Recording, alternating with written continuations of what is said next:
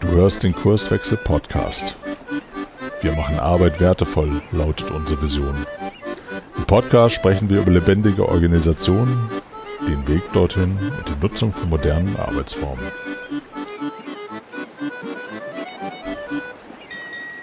Willkommen zu einer neuen vom Podcast. Frank Wulff ist am Mikro.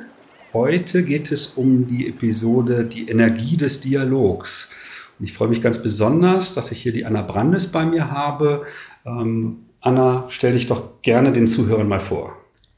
Ja, also mein Name ist Anna Brandes. Ich ähm, bin 40 Jahre alt, werde 41 in diesem Jahr und ähm, bin jetzt seit fast fünfeinhalb Jahren selbstständig äh, mit meiner Firma Waldlichtung und ähm, Kernelement von meiner Firma ist Dialog. Und äh, ich, das ist der Grund, warum wir auch heute hier zu diesem Thema zusammensitzen. Ähm, ja, das ist, das ist so das, was ich momentan zumindest mache. Ja, spannend. Ähm, wenn wir direkt mal inhaltlich einsteigen, was bedeutet Dialog denn für dich? Dialog ist erstmal Austausch von, von Perspektiven. Es ist äh, in, den, ja, in den Austausch zu gehen, miteinander, sich aufeinander einzulassen.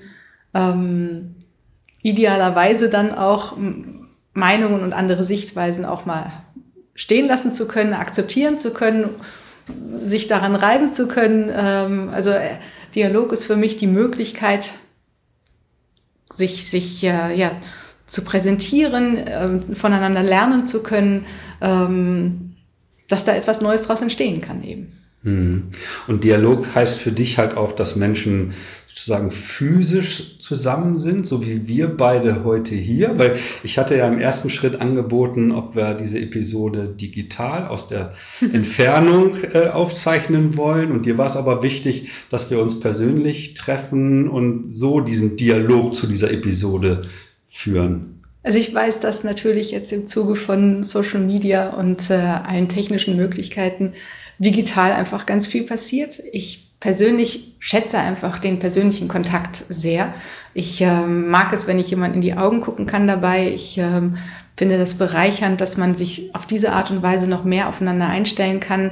Es vermeidet meines Erachtens auch Missverständnisse. Also das geschriebene Wort, ähm, also wenn es, äh, also geschrieben äh, birgt ganz viele Missverständnisse. Und ich glaube auch, selbst wenn man halt eben chattet zum Beispiel oder eben per Videokonferenz zu, zu, zueinander geschaltet ist, ähm, hat einfach einen Tacken mehr Distanz. Und äh, ich bin ein großer Fan von Nähe. Hm. Also diejenigen, die sich so ein bisschen mit kommunikationswissenschaftlichen Hintergründen beschäftigen, die werden dann auch wissen, dass genau das, was du eben gesagt hast, so in Bezug auf äh, Körpersprache, Mimik, Gestik äh, und so weiter, dass da sehr, sehr viele Informationen äh, übermittelt werden und der, der Inhalt, gerade wenn Menschen sich halt neu irgendwie kennenlernen und gegenüberstehen, da ähm, eher nachrangig ist. Ne? So, und das unterstreicht ja genau das, was du, was du sagst. Was sind denn für dich so die, die Herausforderungen beim Dialog, wenn Menschen zusammenkommen, um sich auszutauschen? Also das, was ich am schwierigsten finde, ist, wenn man auf Leute trifft, die komplett anders ticken als man selbst. Also ja, kennt also man unterhält sich gerne mit äh, seinesgleichen, wo es äh, wo es ganz reibungslos funktioniert, wo man sich gegenseitig bestärkt, äh, Motivationen erfährt und ähm, einfach äh, es smooth läuft. Ähm, herausfordernder wird's, wenn, wenn jemand dabei ist äh, oder wenn jemand einem gegenüber sitzt, der komplett anders tickt. Für mich persönlich ist es zum Beispiel, wenn, wenn ich äh, jemand habe, der, der sehr aggressiv ist oder zynisch oder sowas, das sind einfach so Dinge, da, das fordert mich heraus. Ähm, es dann aber trotzdem zu schaffen, sich, sich darauf einzulassen äh, und, und eben sich nicht äh, übermannen zu lassen, sondern äh, dass es eben eine, äh, dass eine Form von konstruktiven Dialog dann bleibt. Das ist etwas, was ich ähm, auch immer wieder schätze, wenn das gelingt. Hm. Klar, also aus meiner Sicht, ähm, wenn ich so auf New Work und, und agile Teams und, ähm, sag ich mal, die Herausforderung, irgendwie die, die Komplexität halt irgendwie gemeinsam durch, durch kollektives Wissen äh, irgendwie in den Griff zu bekommen. Da wird ja oft davon gesprochen, dass es sehr hilfreich ist, wenn ich Teams halt möglichst divers zusammensetze. Ne? Das ist unterschiedliches Wissen, unterschiedliches Können, aber durchaus ja auch unterschiedliche Persönlichkeiten. Also genau das, was du Correct, eben, ja. äh, was du eben beschreibst halt, ne? dass, ähm, sag ich mal, Menschen äh, mit un unterschiedlichen Pers äh, ähm, Problemlösungsstrategien unterwegs sind oder auch von ihrem Verhalten halt einfach sehr unterschiedlich sind. Ne? Ja. Ähm, das beschreibt das das genau, was du, was du meinst, dass es auf der einen Seite eine Herausforderung ist, aber auch gleichzeitig ein, ein gemeinsames Wachsen daraus entstehen kann? Klar, also ich meine, dass, äh, um nochmal auf die gleichgesinnten Gruppen zu kommen, also dieses sich gegenseitig zu bestärken hat auch einen, einen, einen Mehrwert und das tut gut. Allerdings das richtige Wachsen oder der Wachstum, der dann entstehen kann, der passiert eher in der Reibung meines Erachtens, zumindest in, in, in der Konfrontation auch mit ganz anders denkenden einfach durch, ja, durch, durch diese Art der Reibung. Von daher ist meines Erachtens die, die Kunst, es hinzukriegen, ähm, im Dialog, im Miteinander diese Perspektivenvielfalt auszuhalten, dass etwas Neues entstehen kann. Und das Neue, das ist ja auch immer so weit gefasst, also äh, Erkenntnisse, Ideen, die entstehen können, Konzepte, Projektideen oder was auch immer es ist. Also das, das Neue kann sehr vielfältig jetzt äh, interpretiert werden. Hm. Jetzt äh, beschäftigst du dich ja ähm, bei deinem Job sozusagen äh, ja auch sehr viel mit Kommunikation und, und Dialog. Ähm, was kann ich von dir denn da erwarten? Womit beschäftigst du dich da konkret? also ich habe im Wesentlichen zwei Formate, die, äh, die ich ähm, gerne und viel durchführe. Das, äh, das eine ist das Ideendinner. Das ist eine Art Neudeutsch Think Tank für, für Firmen, wo es darum geht, also eine Firma hat eine Fragestellung und äh, wir überlegen im Vorfeld gemeinsam, Mensch, wer könnte diese Fragestellung bereichern? Das sind dann Experten aus der Branche oder potenzielle Kunden oder wer auch immer es genau ist, Zukunftsforscher etc. pp. Die lade ich zusammen ein zu einem Abendessen äh, bei mir an den Tisch. Ich moderiere diese Abende ähm, zielführend, so dass dann halt die Fragestellung des Kunden auch bereichert wird oder beantwortet werden kann. Es wird protokolliert über Graphic Recording und äh, so, so entsteht ein, ein Kick-off oftmals oder ein, ein sehr intensiver, sehr offener äh, Abend mit vielen Erkenntnissen und Impulsen. Das ist das eine. Dann weniger zielgerichtet, ähm, weniger um, auf Effizienz und so weiter äh, getrimmt ist äh, die Philosopherei. Das ist ein philosophischer Salon, den ich durchführe äh, bei mir zu Hause. Und ähm, da geht es nicht darum, jetzt ein, ein Ziel zu erreichen am Ende des Abends. Es geht nicht um Konsens oder ähnliches, sondern es geht darum, sich auszutauschen zu Themen, ob das eine Hoffnung ist äh, oder was bedeutet Arbeit für mich. Wir hatten über den Tod schon mal einen Abend philosophiert. Wir haben äh, jetzt gerade diese Woche über Gefühle diskutiert. Also sehr, sehr vielfältige Themen, die das Leben die Gesellschaft irgendwie betreffen. Und da sitzen zwölf Leute mit am Tisch, sehr unterschiedliche Charaktere, die dann einfach sich drei bis vier Stunden lang zusammen austauschen dazu. Mhm. Und, und äh, was sind das für Menschen, die da zu deiner Philosopherei kommen? Kunterbunt. Also es ist äh, man muss schon sagen, der, der rote Faden ist vielleicht also wirklich die Lust an so einer Art Gespräch. Das hat natürlich nicht, nicht jeder irgendwie. Also ähm, man muss es schon als Genuss empfinden, dass man sich jetzt äh, auf so ein Thema in, in seiner Tiefe auch mit einlässt. Aber sonst vom Alter her bunt gemischt, äh, ich sage mal so von 30 bis äh, 70 aufwärts, äh, von Geschlechtern gemischt, äh, von, von den Professionen her auch sehr bunt. Also von daher, es gibt jetzt da nicht den einen Typ Mensch, der da äh, hinkommt. Das sind dann sozusagen Privatmenschen, die ein Bedürfnis haben, sich halt durch ähm, über tiefgreifende Themen mit anderen Menschen auszutauschen. Oder ja.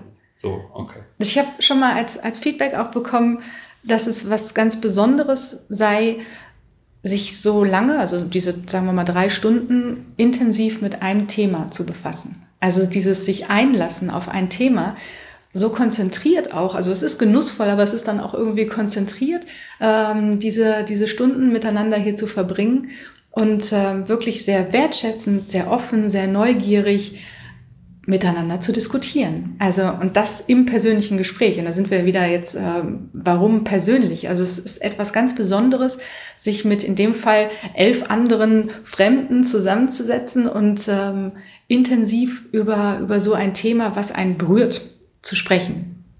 Mhm. Ja, sehr spannend, sehr spannend. Ich weiß jetzt nicht, ob ich mich über das Thema Tod jetzt persönlich austauschen müsste. Das wäre vielleicht ein bisschen zu, zu schwer für mich, aber äh, ich hätte durchaus äh, Themen im Kopf oder so, wo mir das auch mal ganz gut tun würde. Ja, aber so ein Austausch. gerade dieses Thema Tod, also ähm, ich nehme das im Juli gemacht, bewusst. Also ich wollte nicht das in. Nee, genau. Okay. Ich wollte es nicht irgendwie, wenn es draußen trist und trüb ist, sondern halt, wenn die Sonne scheint. Und ich hatte Frühlings- oder Sommerblumen hier und äh, Karikaturen an der Wand, äh, damit äh, die das Thema Tod witzig aufgreifen. Also ich hatte schon bewusst dafür gesorgt, dass, dass der Rahmen ein, ein positiver, ein fröhlicher ist damit es eben nicht zu schwer tragend wird, das hat die Diskussion aber dann auch so gebracht. Also es war aber trotzdem ein unglaublich, äh, ich erinnere mich noch ganz gut, also ein, ein ganz herzlicher, ähm, durchaus sehr bewegender Abend, aber auch fröhlich dabei und ähm, auch kontrovers. Also die, die Standpunkte zu, zum Tod jetzt zum Beispiel. Ähm, sind erstaunlich vielfältig. Also wie, wie betrachtet man sowohl das Sterben, was denkt man über äh, den Tod, gibt es ein Leben danach? Ja, nein. Ähm, ja. Ähm, wie, was habe ich für eigene Erfahrungen? Wie, wie ist meine Haltung dazu, wenn es mich selbst betrifft, wenn ich irgendwie eine Krankheit habe, die, die kritisch ist? Ähm, oder wenn es im, im Familienkreis ist oder im Freundeskreis? Also so diese, dieser Umgang damit und das war unglaublich toll, darüber zu sprechen. Und äh, warum war dieser Abend auch noch so bereichernd? Die Leute haben gesagt, das ist so ein Tabuthema. Äh, und sie hatten eine Sehnsucht da, da, danach, darüber sprechen zu dürfen.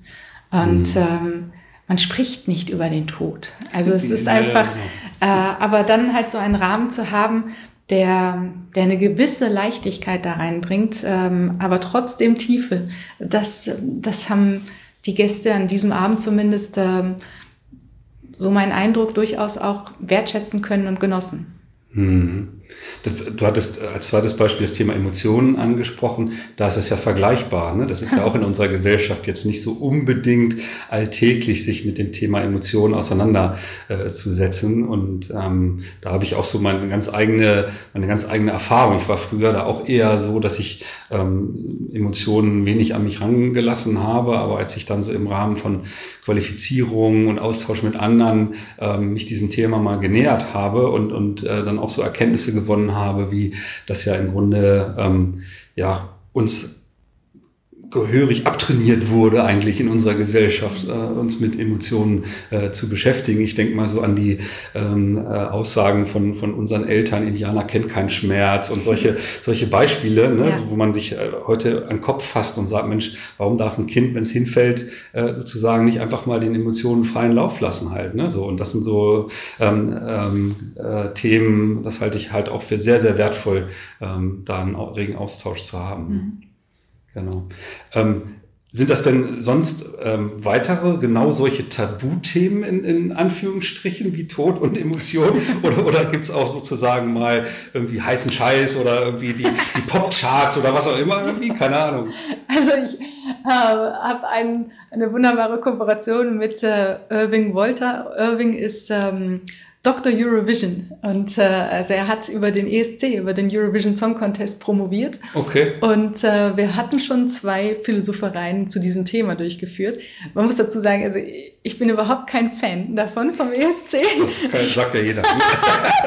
Aber ähm, das war für mich super spannend, weil es gibt eine ganz starke Fangemeinschaft äh, des ESC, also auch eine wirklich sehr aktive Fangemeinschaft. Und dadurch, dass Irving zum Beispiel ähm, ja, natürlich durch seine Profession, durch sein Wirken auch als Journalist in dem Zusammenhang ähm, Kontakt hat zu dieser Szene, hatten wir dann halt eben die, ich sage mal, die Hardcore-Fans hier, hier sitzen und haben über Fankultur zum Beispiel gesprochen, äh, den, den ersten Abend. Äh, und beim zweiten ging es dann um die politische Instrumentalisierung des ESC. Gut, da sind wir dann wieder bei ein bisschen etwas kräftigeren mhm. Thema. Aber Ja, das, das war auch, das war super spannend für mich. Also beispielsweise dieser Abend über die Fankultur. Also was macht eigentlich Fansein aus und ähm, wie wird man zu einem Fan von so etwas? Also ähm, also das ist jetzt, würde ich sagen, kein Tabuthema, sondern das war einfach, äh, das war spannend und interessant auch zu sehen, was für unterschiedliche Fantypen es denn so gibt. Vielleicht ja doch für den einen oder anderen Tabuthema die Menschen, die heimlich alleine zu Hause ESC gucken und nie in der Öffentlichkeit zugeben würden, dass sie sich dafür interessieren. Wer weiß. Ich gehöre tatsächlich nicht dazu. Äh, ich will ja, das ja. tatsächlich nie gucken. Nee, also das ist die Wahrheit. Ähm, ja, wenn, wenn wir vielleicht nochmal auf das Ideendinner zurückkommen. Was sind das für, für Unternehmen, die da auf dich zukommen und sagen, äh, hilf mir mal in diesem Kreativprozess? Was, was haben die für Ziele oder welche Irritationen haben die? Also erstmal sind es Firmen, die, die eine Offenheit haben für so ein crazy Format. Also, weil das ist ja jetzt nicht irgendwie, äh, also eine Rechnung aus, also äh, so einen Auftrag zu geben für ein Ideendinner erfordert erstmal eine gewisse Offenheit für, für andere Wege. Ähm, und äh, diese Art der Offenheit habe ich jetzt bisher erlebt bei, bei kleineren und mittelständischen Unternehmen, also so äh, von, von der Größenordnung oder auch ähm, bei, bei Institutionen, die dann Gründer fördern oder sowas, also die dann gesagt haben, Mensch, ja hier, für, für die oder den Gründer und Gründerin äh, wäre das geeignet. Also erstmal so von, von der Größenordnung und dann von den Fragestellungen her mh, war es bisher in der Regel ging es darum, etwas in Gang zu bringen. Ob das jetzt eine Geschäftsidee ist oder ob das äh, ein Veränderungsprozess ist, äh, ob das irgendwie etwas ist, wozu man halt eben Impulse braucht. Also das Format eignet sich jetzt nicht, um ein Konzept nochmal ins Detail auszuarbeiten. Dafür ist, ist das nicht geeignet. Das ist jetzt kein Workshop. Ähm, wir sitzen hier nicht mit einem Flipchart äh, und, und äh, tüfteln irgendwelche äh, Modelle aus, sondern es geht darum, Impulse zu geben, es geht darum, Ideen auszutauschen, es geht darum, Feedback zu bekommen, unvoreingenommen von Leuten, die da keine Aktien drin haben, sondern die einfach äh, in einer vertrauten Atmosphäre willens sind, ihre Meinung dazu zu äußern. Und das ist das Ding. Also es geht um, mhm. geht darum, etwas loszuschieben. Und mit ein wenig kulinarischer Begleitung entnehme ich den Begriff. Hilft immer. genau. also, dieses Thema mit dem Essen, also ich meine, wer kennt das nicht? Also so, wo, also der Klassiker ist immer, wo finden die besten Partys statt in der Küche? Ähm, wo, wo passiert das, wenn man mit Freunden zusammensitzt? Also man isst, man, man genießt, man lässt sich fallen auch so ein bisschen und, und dann kommt das Gespräch so in Fluss. Also es ist irgendwie das Essen, meiner Erfahrung nach, ähm, hilft einfach, sich auf etwas so einlassen zu können. Also es ist so dieser Genuss und äh, ich finde auch dieses Freudvolle dabei. Also das, das hilft ja. Also wenn ich mich wohlfühle, wenn die Atmosphäre schön ist, wenn das schmeckt, was ich da vor mir habe, ähm, dann, dann habe ich einfach, bin ich von der Stimmung her, von dem ganzen Geistes- und Körperzustand einfach so, dass ich sage, ach, okay. Und das ist übrigens meine Meinung. Hm. Klingt sehr, sehr spannend. Ich meine, es, es, gibt ja verschiedene andere Formate. Mir fällt da als erstes sowas wie Design Thinking ein, ne, was ja auch dazu dient, sag ich mal, so ein Stück weit außerhalb der Komfortzone halt einfach Dinge auszuprobieren im mhm. Rahmen so eines Kreativprozesses. Aber ähm, ja, äh, begleitet durch so eine Kulinarik oder so, kann ich mir auch sehr gut vorstellen, da einen regen Austausch und, und viele Ideen halt irgendwie zu kreieren. Also so ein Ideendinner könnte natürlich als Teil von Ideation dann genutzt werden. Also dass man also so in diesem Prozess der Ideenfindung ähm, wenn es dann darum geht, okay, was mache ich jetzt aus den Analysedaten, die ich bisher gewonnen habe, aus der Problemerfassung und so weiter, was, was tun wir jetzt? Ähm, also äh, es, es geht halt, das, es geht halt immer darum, die, die Meinung von verschiedenen Personen herauskitzeln zu können. Und äh, es ist ein Ansatz. Also das Ideendinner ist natürlich jetzt auch nicht die Lösung für alles, weit gefehlt. Es ist einfach, es ist ein Ansatz, ähm, Meinungen auf den Tisch zu bringen. Hm. Ja, und du sagtest ja, dass auch ähm, durch die Diversität, dass halt ganz unterschiedliche Persönlichkeiten mit ganz unterschiedlichen Erfahrungen und, und Kompetenzen ja dem Unternehmer, dem Auftraggeber da ja auch nochmal unterschiedliche Sichtweisen dann aufzeigen. So habe ich es verstanden. Korrekt, ja, ja, genau. Okay, super. Ähm, wenn wir ähm, jetzt nochmal irgendwie einsteigen in dieses Thema Dialog, mit dem wir äh, mhm. eingestiegen sind, ähm, guckst du auch so auf, auf Organisationen und, und Unternehmen in Bezug auf Kommunikation und wie innerhalb von, von Teams, innerhalb von Organisationen Kommunikation funktioniert? Wie ist denn deine aktuelle Wahrnehmung da so in, in Unternehmen? Also das, was ich ähm, auch mal machen darf, zum Beispiel im, im Rahmen von, von Aufträgen, ist zum Beispiel gerade heute Vormittag ein, ein Meetup zu, zu moderieren äh, bei einer Firma, ähm, wo es darum geht, eben auch sich über ein, ähm, in dem Fall eine neue Kommunikationsplattform, die jetzt intern genutzt werden soll, sich auszutauschen. Also und bei dieser Firma konkret ist es etwas, was gerade neu passiert. Also und, und auch diese Art der, des Austauschs untereinander, jetzt nicht nur durch die digitale Plattform, sondern jetzt eben auch in Form von so einem Meetup. Das ist neu in der Unternehmung. Da sind Leute aus verschiedenen Bereichen, Abteilungen, die dort zusammenkommen. Heute waren es circa 24 Teilnehmer, die sich einfach zwei Stunden lang miteinander austauschen dazu, Meinungen teilen, ähm, ja, Erfahrungswerte auch schon teilen und so weiter. Und das ist super. Also natürlich sind die sich nicht einig in allen Dingen, klar, weit gefehlt, äh, aber darum geht's auch nicht. Ähm, aber das ist ein unglaublich wertvoller Schritt. Also diese Art der mh, hm, Auseinandersetzung miteinander und das dann mitbekommen, ach guck, so kann man das auch betrachten. Äh, und das trägt sich dann ja wieder, jeweils wieder weiter in in, in, der, in der eigenen Abteilung. Ich habe jetzt da teilgenommen, ich habe was gelernt oder ich habe irgendwie mitbekommen, ach guck mal, der handhabt das so und so, äh, dann kann ich das auch äh, mit meinen Kolleginnen und Kollegen dann teilen. Und das finde ich extrem wertvoll, wenn so etwas beginnt und stattfindet.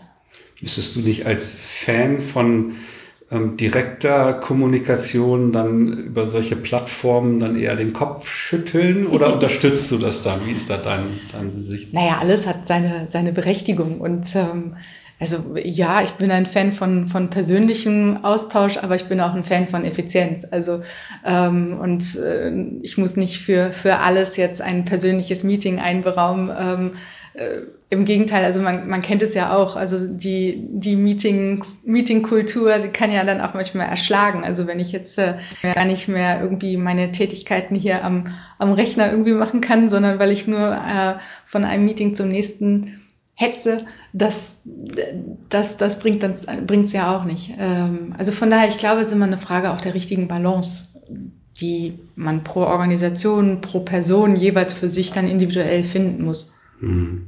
Ja, das teile ich zu 100 Prozent. Also ähm, ich glaube, die Erfahrung haben wir alle, dass in den Organisationen viele Silos existieren und die Leute so vor sich hin arbeiten und ja aktuell viele Organisationen da auf der Suche sind nach neuen Wegen, um halt irgendwie so einen übergreifenden Austausch und äh, ein übergreifende, übergreifendes gemeinsames Arbeiten zu, zu realisieren. Ne? Und da sind solche Formate wie Meetups oder manchmal heißt es Dojos, manchmal heißt es äh, Cafés oder was auch mhm. immer. Aber Hauptsache, Menschen kommen zusammen und lernen gemeinsam, tauschen sich aus und, und teilen ihre Erfahrungen, um sich gegenseitig zu unterstützen mhm. und ähm, ja, schaffen Wert für Kunden. Das ist ja das, was am Ende dann dabei rauskommen sollte. Ich glaube, es ist auch genau das, also dieses, was ist der Wert da drin? Also wenn man jetzt dieses äh, ich völlig überstrapazierte Schlagwort nimmt, der Agilität zum Beispiel. Agiles Arbeiten, New Work und was nicht alles. Ähm, wenn das Worthülsen sind, dann, dann ist es furchtbar, weil es ist also, ja, ich muss jetzt agil sein, äh, aber warum? Wenn ich nicht verstehe, was der Mehrwert da drin ist, ähm, dann, dann äh, verpufft das irgendwann. Es ist einfach, äh, ja, dann ist das ein Hype äh, und irgendwann machen wir wieder Business as usual. Aber warum ist es sinnvoll, sich zusammenzusetzen? Warum ist es sinnvoll, Cafés, Meetups und wie sie nicht alle heißen, Barcamps etc. zu haben? Weil ich glaube, also ich persönlich bin fest davon überzeugt, dass, äh, dass wir diese Art des, des Wissentransfers brauchen untereinander, weil einfach die Herausforderungen andere sind mittlerweile. Also äh, die Märkte ändern sich, die Wettbewerber ändern sich ähm, und äh, es, es kann nicht mehr nur Antworten gefunden werden von irgendwie von, von einer Perspektive aus, äh, nicht nur der Chef oder die Chefin äh, oder aus der einen Abteilung, dass man die Lösung für irgendwie das Heil findet für die gesamte Organisation, sondern man braucht die Perspektiven der vielen und ähm, und daraus die Wachsamkeit auch. Also und, und dann zu schauen, guck mal, ich habe hier das und das am Markt beobachtet oder das und das habe ich mitbekommen, das reinzuspielen in die Organisation und sich entsprechend so austauschen zu können, zu lernen, ähm, dann auszuprobieren, was kann man, wie kann man da darauf reagieren. Das ist, glaube ich, das, was, was der Wert dann auch da drin ist von diesen Formaten. Oder genau wie du sagst, halt erstmal herauszufinden, was ist denn diese Worthülse überhaupt? Was bedeutet das für uns? Was verstehen wir darunter? Wie gehen wir dann gemeinsam damit um? Ähm, was müssen wir vielleicht lernen, um dem gewachsen zu sein? Was können wir ausprobieren in dieser Gemeinde, um halt uns zu entwickeln und, und, und, und das mhm. vielleicht auch so ein bisschen als geschützten Raum sogar äh, zu verstehen halt, ne? einfach Dinge auszuprobieren. Ne? Das ja. ähm, finde ich, es kann sehr wirksam sein. Ne? Also wenn Organisationen in der Lage sind, so etwas sozusagen auch zuzulassen. Ne? Das ist ja auch immer so eine, so eine Herausforderung, ne? weil das ist uiuiui, während der Arbeitszeit unter Umständen, ne? um da irgendwie einfach mal lernen zu gehen oder so. Du, du, musst doch aber eigentlich an deinem Schreibtisch sitzen und, und irgendwie deine Dinge tun halt. Ne? Also da spüre ich immer so eine äh, an allen, das ist jetzt gar nicht so, dass, äh, dass ich da nur auf Führungskräfte oder nur auf Mitarbeiter gucke oder so, sondern alle gehen halt irgendwie unterschiedlich äh, äh, damit um. Ne? Es gibt Mitarbeiter, die sagen, ja, darf ich denn mich da jetzt mit anderen einfach mal so treffen und austauschen und Führungskräfte, die vielleicht auch denken halt, Moment mal, die, die stromern da jetzt irgendwie einmal in der Woche zwei Stunden zu irgendeinem so Dojo oder zu irgendeinem Meetup, äh, die müssen doch halt äh, irgendwie ihren Auftrag erledigen halt. Ne? So, aber dass das halt so viel, so viel Kraft, so viel Motivation auch geben kann, lernen zu dürfen, ja, das äh, unterschätzen viele da an der Stelle. Ja, ich, also das ist halt einfach dieses Herausarbeiten des Mehrwerts. Also war, warum ist es sinnvoll, äh, diesen Austausch zu, zu etablieren untereinander? Und, und dann, was manchmal hemmend wirken kann, was du gerade meintest, ist so, darf ich jetzt dahin? Ja, nein. Manchmal ist auch noch die Frage, wo verbuche ich es denn hin? Also je nachdem, wie Organisationen irgendwie strukturiert oder äh, aufgestellt sind, also wie, wenn es immer ist, ich äh, muss in, weiß nicht, Halbstunden oder Stundentakt meiner Arbeitszeit einem Projekt XY zusortieren oder zuordnen, ähm, wo, wo ist denn Austausch? ist das Administration? also genau. das sind dann solche Dinge, wo, wo ich dann auch das Gefühl habe, ah, da sollten Organisationen da sollten die, die das verantworten, auch nochmal sich hinterfragen, wie viel Freiraum ähm, gebe ich denn auch dafür? Wie viel Freiraum ist auch notwendig? Und ich persönlich glaube, der Freiraum ist dringend notwendig. Also mhm. diese, diese Starre, die manchmal halt eben diese Systeme dann so mit sich bringen, äh, sind, äh, glaube ich, nicht mehr zeitgemäß. Das stimmt. Und gerade die Organisationen, die da immer wieder genannt werden, die da aktuell sehr weit vorne sind, wie sie sich organisieren, wie sie, wie sie lernen, wie sie Wertschöpfung für den Kunden äh, verstehen und, und, und. Die haben alle Mechanismen, die irgendwie unterschiedlich sind, aber äh, manche haben einmal in der Woche einen Slack-Day, wo über ganz andere Themen äh, gesprochen wird. Ja, die haben alle irgendwie mit dem beruflichen Kontext zu tun, aber vielleicht nicht mit der individuellen Aufgabe, ne, sondern da halt einfach das kollektive Wissen zu nutzen, was ja in der Regel gibt da so ein schönes Zitat, dass dieses kollektive Wissen halt viel größer ist als das Wissen der Individuen. Und ich muss es halt nur irgendwie rauskriegen, ne? weil es steht nirgends ne? und das kann ich nur im Dialog mhm. irgendwie rausfinden, dieses Wissen. Ne? Und das ähm, einfach mal zuzulassen, ist sicherlich eine große Herausforderung. Aber viele machen es vor und äh, deswegen daran sollten wir uns alle orientieren. Wobei auch die ich glaube, dass das kollektive Wissen darf jetzt auch nicht zu sehr äh, in den Himmel gelobt werden, weil natürlich da drin dann auch wiederum auch so, so die Tücken drin stecken. Also ähm, wenn ich so überlege, also man kann sich natürlich auch drin wegducken oder wenn jetzt so Gruppendynamiken sind, ähm, dass äh, also wenn es in Richtung Gruppendynamik geht, dass, äh, dass man irgendwelchen Leuten dann auch folgt und bestätigt und bestärkt, äh, aber es ist vielleicht falsch. also, also das zumindest ist das jetzt nicht vorbehaltlos alles super und, äh, und zu hypen, sondern äh, äh, finde ich auch schon alles mit Vorsicht zu, zu betrachten. Also irgendwie, ich bin wieder bei diesem Begriff der Balance. Also auch Individuen können einen extrem hohen Wert beitragen äh, in, in Einzelarbeit, aber eben auch mit dem Austausch mit anderen. Also ich glaube, es ist immer so dieses, dieses Wechselspiel aus den Dingen. Hm, ja, das stimmt. Also ich bin kein Fan von diesem, von diesem Absoluten. Und ich glaube, das ist ein bisschen auch das Kritische jetzt, was, was jetzt bei, bei dem Hype um Agilität. Ich finde, das ist, ist das wird so, so hoch gelobt, ähm, dass es dann auch schon wieder unglaubwürdig manchmal klingt. Und auch dann in Teilen auch meines Erachtens ist vielleicht. Also Ähm, ich bin der größte Fan von Dialog, aber auch von Stille mhm. zum Beispiel. Also, und ich glaube, es braucht einfach, es braucht beides und es braucht irgendwie ein, ein kritisches Hinterfragen, was ist eigentlich für uns, für unsere Organisation richtig? Was ist das richtige Maß? Und ich glaube, darum geht's. Und es geht halt, äh, es geht nicht um den einen Weg, sondern es geht dann halt um den individuellen Weg, den man für, für sich, für seine Organisation, für sich persönlich findet. Und das kann auch wechseln. Ne? Also wenn ich halt an ja. bestimmten Tagen die Nähe zu anderen Menschen brauche, die Kreativität, das Gemeinsame, dann brauche ich vielleicht an anderen Tagen sowohl von den Räumlichkeiten, von den Rahmenbedingungen, äh, vielleicht auch mal Rückzugsorte, wo ich mal ganz in Stille Dinge für mich halt irgendwie tue. Und das, äh, damit meine ich jetzt nicht, dass ich irgendwie ein Konzept entwickle, eine Präsentation mache oder sonst irgendwas, sondern einfach mal denken möchte.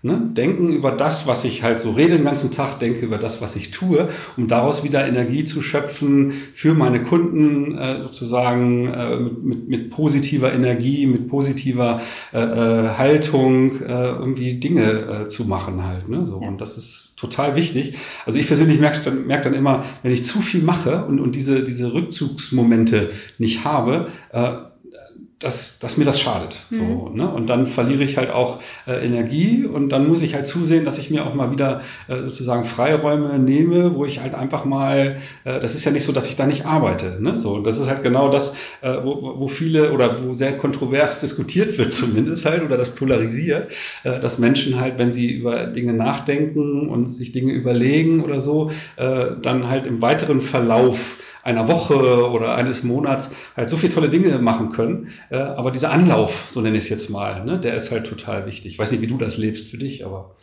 Also ich brauche zumindest auch, also was ich meinte auch, also definitiv eine, den, den Rückzugsbereich, äh, die Stille, die Zeit zur Reflexion, zum, zum Verarbeiten von dem, was man im Gespräch gehört hat, mitbekommen hat, gelernt hat. Also äh, die Dinge ich kann es nicht eins sofort alles dann umsetzen, sondern äh, es muss ja auch sich erstmal sacken lassen, sozusagen.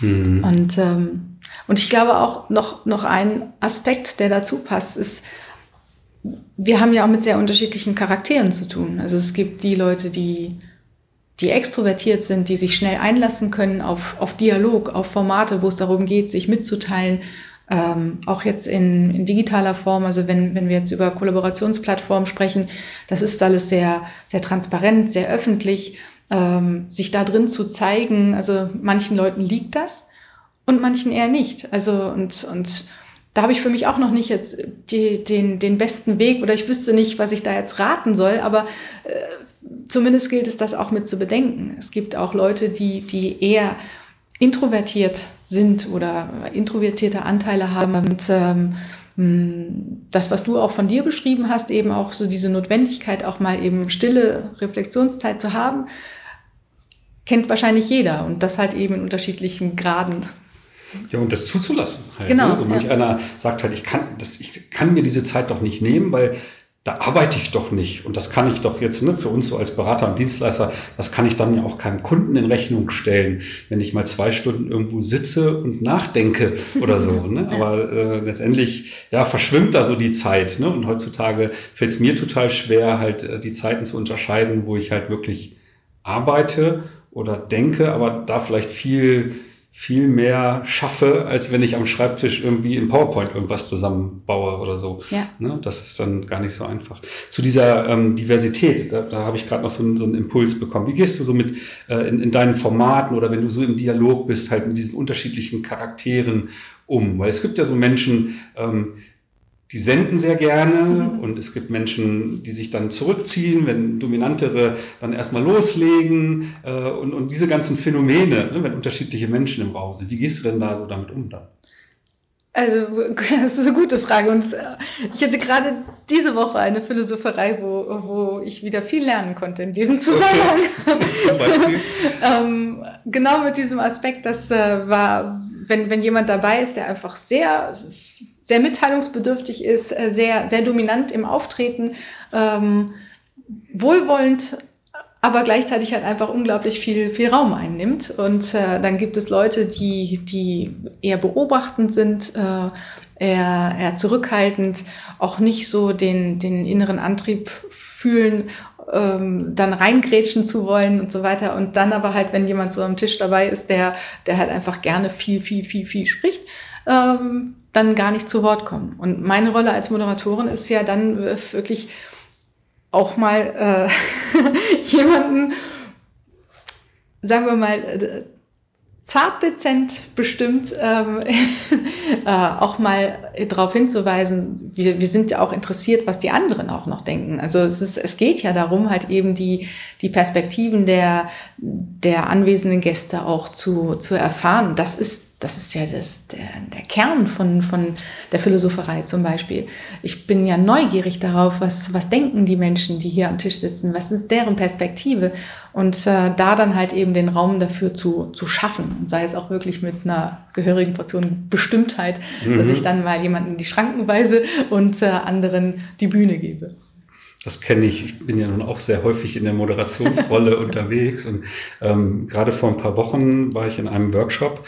Und wir waren dann ähm, am Ende des Workshops so dann in der, in der Abschlussrunde, so in der Feedback-Runde. Und es war ähm, einer dabei, ähm, der halt auch während des Tages halt sehr viel gesprochen hat ähm, und der dann ähm, in dieser Feedback-Runde ähm, dann halt auch nicht zu der Veranstaltung oder zu den erarbeiteten Inhalten äh, nochmal so ein Resümee gezogen hat, sondern der dann einfach inhaltlich weiter diskutiert hat oder erzählt hat. So. Und dann habe ich ihn unterbrochen, ganz höflich, habe gesagt, wir sind jetzt in der Feedback-Runde, ähm, erzähl doch noch so ein bisschen was, was du jetzt von dem heutigen Tag mitnimmst oder was, was du dir anders gewünscht hättest oder, äh, oder ähnliches. Und er redete einfach weiter.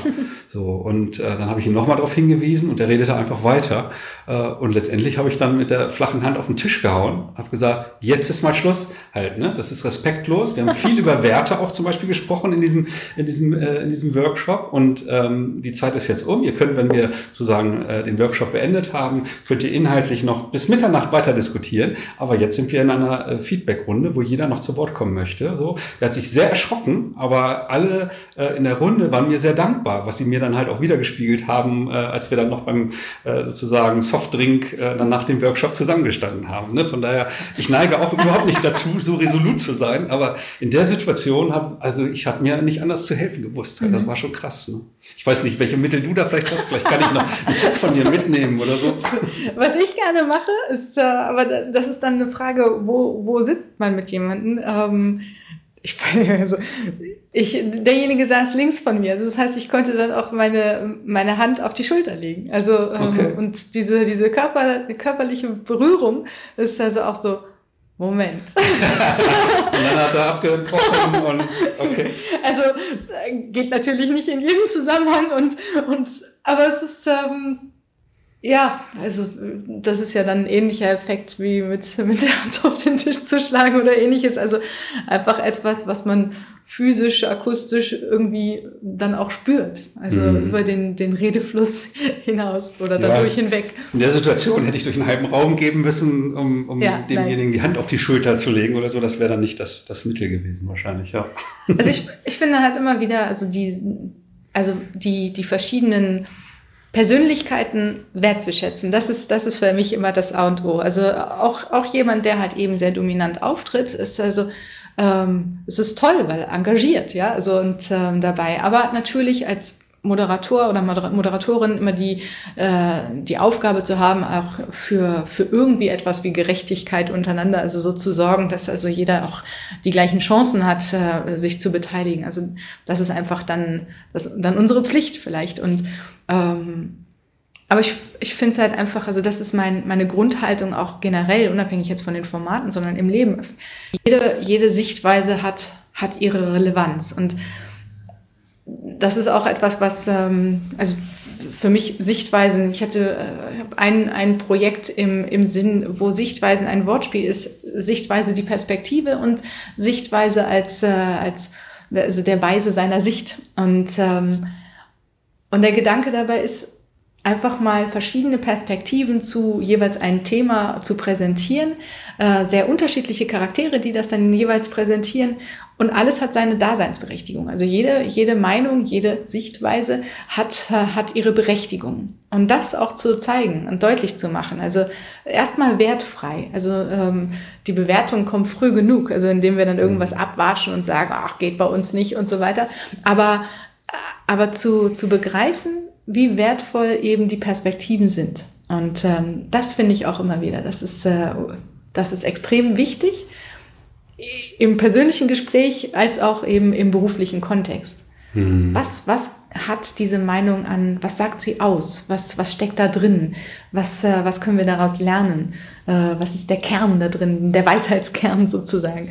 Ähm, und das finde ich immer wieder. Also, ja, Menschen neigen ja doch dann eher dazu, irgendwie ihren Standpunkt zu verteidigen und dann andere, ich meine, verurteilen klingt jetzt so mächtig, aber ähm, zu sagen, das, was andere denken, ist falsch. Ne? Und einfach mal ganz bewusst, auch zum Beispiel im, im Rahmen von Kollaboration oder, oder Workshops, ähm, halt mit im Kollektiv vielleicht sogar ähm, ganz bewusst nacheinander die unterschiedlichsten äh, Standpunkte einnehmen zu lassen. Das kann sehr wertvoll sein für die Teilnehmer zu verstehen, ah, okay, äh, wenn ich jetzt, ich, ich muss jetzt gerade eine Meinung vertreten, die ich selber gar nicht habe und in der Realität gibt es dann vielleicht Menschen, äh, die diese Meinung vertreten und wie gehe ich denn dann damit um? Ne? So, und also da, da gibt es ja auch äh, ähm, Arbeitsmethoden wie diese Sechs-Hüte-Methode mhm. beispielsweise, ne? also aus sechs verschiedenen Blickwinkeln mit einer Arbeitsgruppe ein, eine Problemstellung äh, mal zu äh, untersuchen. Ne? So, und das ja. kann, kann für eine Gruppe im Dialog dann sehr, sehr spannend sein. Ja, also das, was man von so einer Art Methodik ja lernen kann, ist eben mal auch die, die Hüte zu wechseln, also eben auch mal eben andere Perspektiven einzunehmen. Ich, ich finde, das ist halt eben interessant eben für solche, für Workshop-Konzepte. Aber die, die spannende Herausforderung ist ja auch, wie kann man so etwas fest auch in einer Organisation etablieren? Also wie kann diese Art von Akzeptanz, von Perspektivvielfalt äh, auch, auch nicht nur eben in einem Workshop, in einem punktuellen ja, äh, Termin stattfinden, sondern wie können wir es schaffen, dass, ähm, dass die verschiedenen Denkansätze, Handlungsansätze erstmal per se auch akzeptiert, gewertschätzt äh, werden in der Organisation als solches. Mhm. Und äh, dann idealerweise in den, ja, ins Gespräch zu kommen miteinander, die, die ganze Klaviatur, das Lernen können davon, ähm, bessere Lösungen ausarbeiten oder bessere Konzepte dadurch ausarbeiten können, die dann dem Kunden mehr Mehrwert bieten und so weiter und so fort. Also aber erstmal dieses, was du vorhin vielleicht auch als Silo denken, also das ist ja klassisch eher so dieses, okay, wir sind in unserer Abteilung, da drüben ist die Abteilung und so weiter, aber eben, man hat ja auch immer so, man ist so unter seinesgleichen, äh, wir haben unsere Wahrheit, da drüben haben die ihre komische Wahrheit und ähm, mhm. wie kriegt man es hin, dass es normal ist, dass man die verschiedenen Wahrheiten, die verschiedenen Realitäten erstmal äh, akzeptiert als solche und dann aber eben in den Austausch miteinander kriegt. Erstmal transparent machen transparent, wahrscheinlich. Ja, genau, ne? Schritt eins, ja. Ja, genau. Hast, hast du da Erfahrungen oder, oder äh, Ideen, wie, wie Organisationen das ähm, auf den Weg bringen könnten? Puh, also ich äh, also das ist ja durchaus sehr herausfordernd. Ja. Ich zögere gerade, weil ich ähm, also nein, explizit jetzt Erfahrung jetzt so aus einer Beratersicht oder sowas nicht. Ähm, also von daher, äh, ich, ich habe immer so das Gefühl, vieles ist einfach so menschlich normal. Also so dieses, ich glaube, ich muss es erstmal persönlich begreifen, dass das okay ist. Also jetzt mal unabhängig von der Organisation, sondern wenn ich, äh, wenn ich als Mensch es gelernt habe, dass ich äh, oder lerne, dass auch andere Perspektiven, auch wenn sie mich total irritieren, auch wenn ich sie absonderlich finde, merkwürdig, im Zweifelsfall sogar richtig doof, ähm, wenn ich erstmal akzeptieren kann, es ist trotzdem okay, dass es das gibt, ähm, dann dann bin ich schon mal einen großen Schritt weiter, weil äh, dann habe ich eine Chance, mich mit meinem Gegenüber auseinanderzusetzen. Und äh, also die Hardcore-Form ja momentan ist, wenn man die Diskussion mit rechts sieht, im AfD und so weiter. Wäre man gewillt, äh, mit jemandem, der rechts wählt und ganz extrem sich dort aufstellt, also schaffe ich es und halte ich es aus, ein Gespräch, äh, also halte ich so ein Gespräch aus. Wir sind komplett konträrer Ansichten, schaffen wir es, äh, in den Diskurs oder im Dialog zu bleiben, äh, ohne uns die Köpfe einzuschlagen oder einfach direkt aufzugeben. Das heißt, es bringt eh nichts. Mhm. Also das ist vielleicht ein extremes Beispiel, aber es ist so dieses, das ist das, was, ähm, worum es, glaube ich, geht, es auszuhalten, Andersartigkeit auszuhalten ähm, und ja, und dann zu gucken, okay, was, was tun wir jetzt damit? Also ich, ich habe noch nicht mal den, die Hoffnung oder den Ansatz, dass man jetzt für alles eine Lösung finden muss, aber erstmal überhaupt dieses, äh, es nicht zu negieren und nicht äh, auszublenden, sondern auch hinzugucken und sagen so, ja, guck, so kann man es auch betrachten. Ja, also im, im, unternehmerischen Kontext nehme ich das sogar ähm, sehr, sehr, oft wahr, ne? dass halt irgendwie Teams oder, oder Bereiche in ihren Silos, um den Begriff nochmal zu strapazieren, mhm. ähm, halt irgendwie eine bestimmte Sicht auf, auf irgendein Thema haben und dann annehmen, dass ein anderes Silo halt eine andere Sicht hat. Äh, aber meistens wissen sie es vielleicht auch gar nicht so genau. Ne? Du hast ja immer jetzt schon davon gesprochen, auszuhalten, dass jemand eine andere Sicht hat. Ne? Und mein, mein Impuls, den ich dann immer habe, ist, geht doch mal hin und fragt, wie die das überhaupt sehen. Geht doch mal in Dialog. So, ja. ne? Redet mal miteinander und dann könnt ihr vielleicht auch klären, warum es diese unterschiedlichen Sichtweisen gibt oder ob ihr nicht auch irgendwie einen Kompromiss äh, finden könnt. Jetzt könnte ich wieder von Workshop-Formats, irgendwie mhm. Schnittstellen-Workshop oder so, solche Dinge, ne, was so in größeren Unternehmen durchaus ja hier und da mal hilft. Äh, aber allein mal äh, sich auf einen Kaffee mit jemandem aus einer anderen Abteilung zu treffen und mhm. einfach mal verstehen zu wollen, neugierig zu sein, äh, warum denn eine Sicht da ist oder ist sie denn wirklich so, wie ich es annehme. Ne? Das kann ja. ja schon mal so ein erster guter Schritt sein. Ne? Stimmt, ja klar, die eigenen Annahmen haben. Das ist ja auch ja, genau. genau. ähm, in den meisten Gesprächen, die ich führe, ähm, kommen wir früher oder später, hatten wir vorhin auch schon kurz gestriffen, das Thema Führung. Ähm, so vor dem Hintergrund dieser, dieser Themen rund um Dialog und den damit verbundenen Herausforderungen. Was, was rätst du Führungskräfte, wie sie Dialog führen sollen mit ihren Teams oder äh, in ihren Organisationen? Hast du da eine Empfehlung? Hm, also ich spontan würde ich sagen, halt eben mit einer gewissen Offenheit erstmal. Also auch da vielleicht zu anzuerkennen, dass ich vielleicht als Führungskraft äh, nicht die, die Antwort auf alles habe und, äh, und dann die Offenheit zu haben, wer hat sie denn eventuell oder wo kann man sie gemeinsam erarbeiten? Also ich, ich glaube einfach, dass die, dass die Themen und die Herausforderungen, die es heute so, so gibt, ähm, dass, dass nicht einer allein dafür äh, alle Lösungen immer parat haben kann. Und äh, wenn ich das wenn ich das für mich begreife, dann, dann weiß ich ja schon, dass ich so ein bisschen äh, angewiesen bin auch auf, ähm, auf die Perspektiven eben von anderen und das Wissen von anderen. Und, äh, und äh, die Kontakte vielleicht, äh, die, die Möglichkeiten, die andere noch mit sich bringen.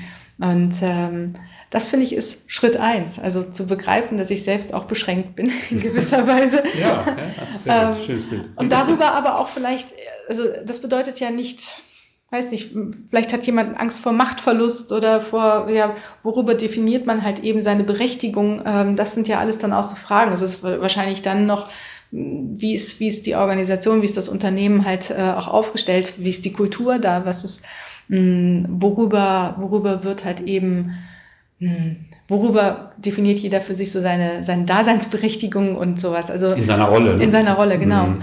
Also von daher, das sind alles so Punkte, die da, glaube ich, mit eine Rolle spielen. Und wenn, wenn, wenn, es, wenn das geklärt ist und wenn ich den Mut haben kann, eben auch zuzugeben, ich weiß auch nicht alles, und dann halt Wege zu finden, wie, wie ich halt mit, mit dem Team, was ich habe, ähm, ja, Antworten finden kann ich glaube, das ist halt einfach, es, es erfordert meines Erachtens einfach eine, eine Offenheit. Äh, und dann Experimentierfreude auch in gewisser Weise, weil all diese Methoden, die wir jetzt im Laufe dieses Gesprächs auch schon mal so, so angerissen haben, nicht jede Methode ist ja für jedes Team gleichermaßen ähm, richtig oder, oder anwendbar. Also von daher da dann zu schauen, okay, mit welcher Art des Miteinanders kommen wir am besten klar? Was passt zu den Charakteren, die da sind? Was passt zu der Organisation, zur Aufgabe, zu den Kunden, die wir haben? Äh, also da so, so ein bisschen so aus, ja, auszuprobieren. Mhm. Ja, spannend. Ich weiß nicht, wie es dir geht, aber ich habe ein gutes Gefühl bekommen, wie viel Energie im Dialog stecken kann.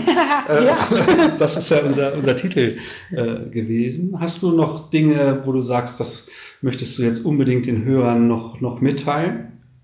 Also das Einzige wäre wirklich äh, mit, mit Lust und Freude halt in sowas reinzugehen, ohne von vornherein äh, zu viel zu werten. Ich mhm. glaube, diese, dieses, es geht nicht darum, komplett wertfrei zu sein. Das ist völlig utopisch, mal, äh, glaube ich. Also so, ich, natürlich werte ich und äh, ich habe meine Meinung auch über andere Leute und, äh, und so weiter und ich bin auch genervt und alles.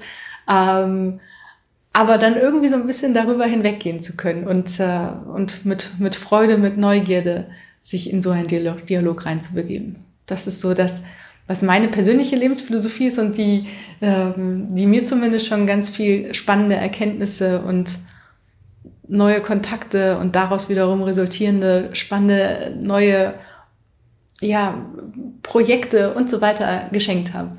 Mhm. Ja, finde ich, ist auch spürbar. Ich hoffe, dass wir das äh, auch transportieren konnten zu, zu den Hörern. Ähm, wenn es jetzt Hörer gibt, die sagen, Mensch, äh, die, die Anna Brandes äh, möchte ich jetzt mal irgendwie live erleben oder im Rahmen eines Ideendinners oder einer Philosopherei äh, halt irgendwie äh, kennenlernen. Äh, wie, wie bist du zu finden?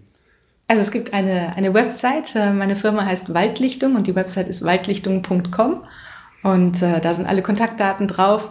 Man findet mich auch über Xing, über LinkedIn und Facebook und ach, was du nicht alle heißt, also sehr digital unterwegs. Ja, das, das äh, werde ich dann in den Show Notes verlinken, dass, dass die Hörer das dann äh, auch nachschlagen und, und finden können. Mhm. Ähm, von daher, ja, Anna, vielen, vielen Dank äh, dass wir hier zusammensitzen konnten, um über die Energie des Dialogs äh, zu fachsimpeln. Mir hat es riesig viel Spaß gemacht. Wir haben viel gelacht. Äh, von daher, ja, vielen Dank dir. Ich danke dir. Danke. Ja. Ähm, ja, wenn ihr Feedback habt zu dieser Episode oder Themenwünsche oder so, dann schreibt uns gerne an pod podcast at kurswechsel.jetzt oder ähm, at Kurswechsler bei Twitter oder mir persönlich eine E-Mail oder auch bei Twitter. Ähm, jedes Feedback ist willkommen. Empfehlt uns auch gerne weiter. Äh, von daher, ja, ähm, bis zum nächsten Mal. Bis bald. Ciao, ciao. Wir freuen uns auf dein Feedback und deine Themenwünsche. Melde dich gerne per Mail. Die Adresse lautet podcast.kurswechsel.jetzt.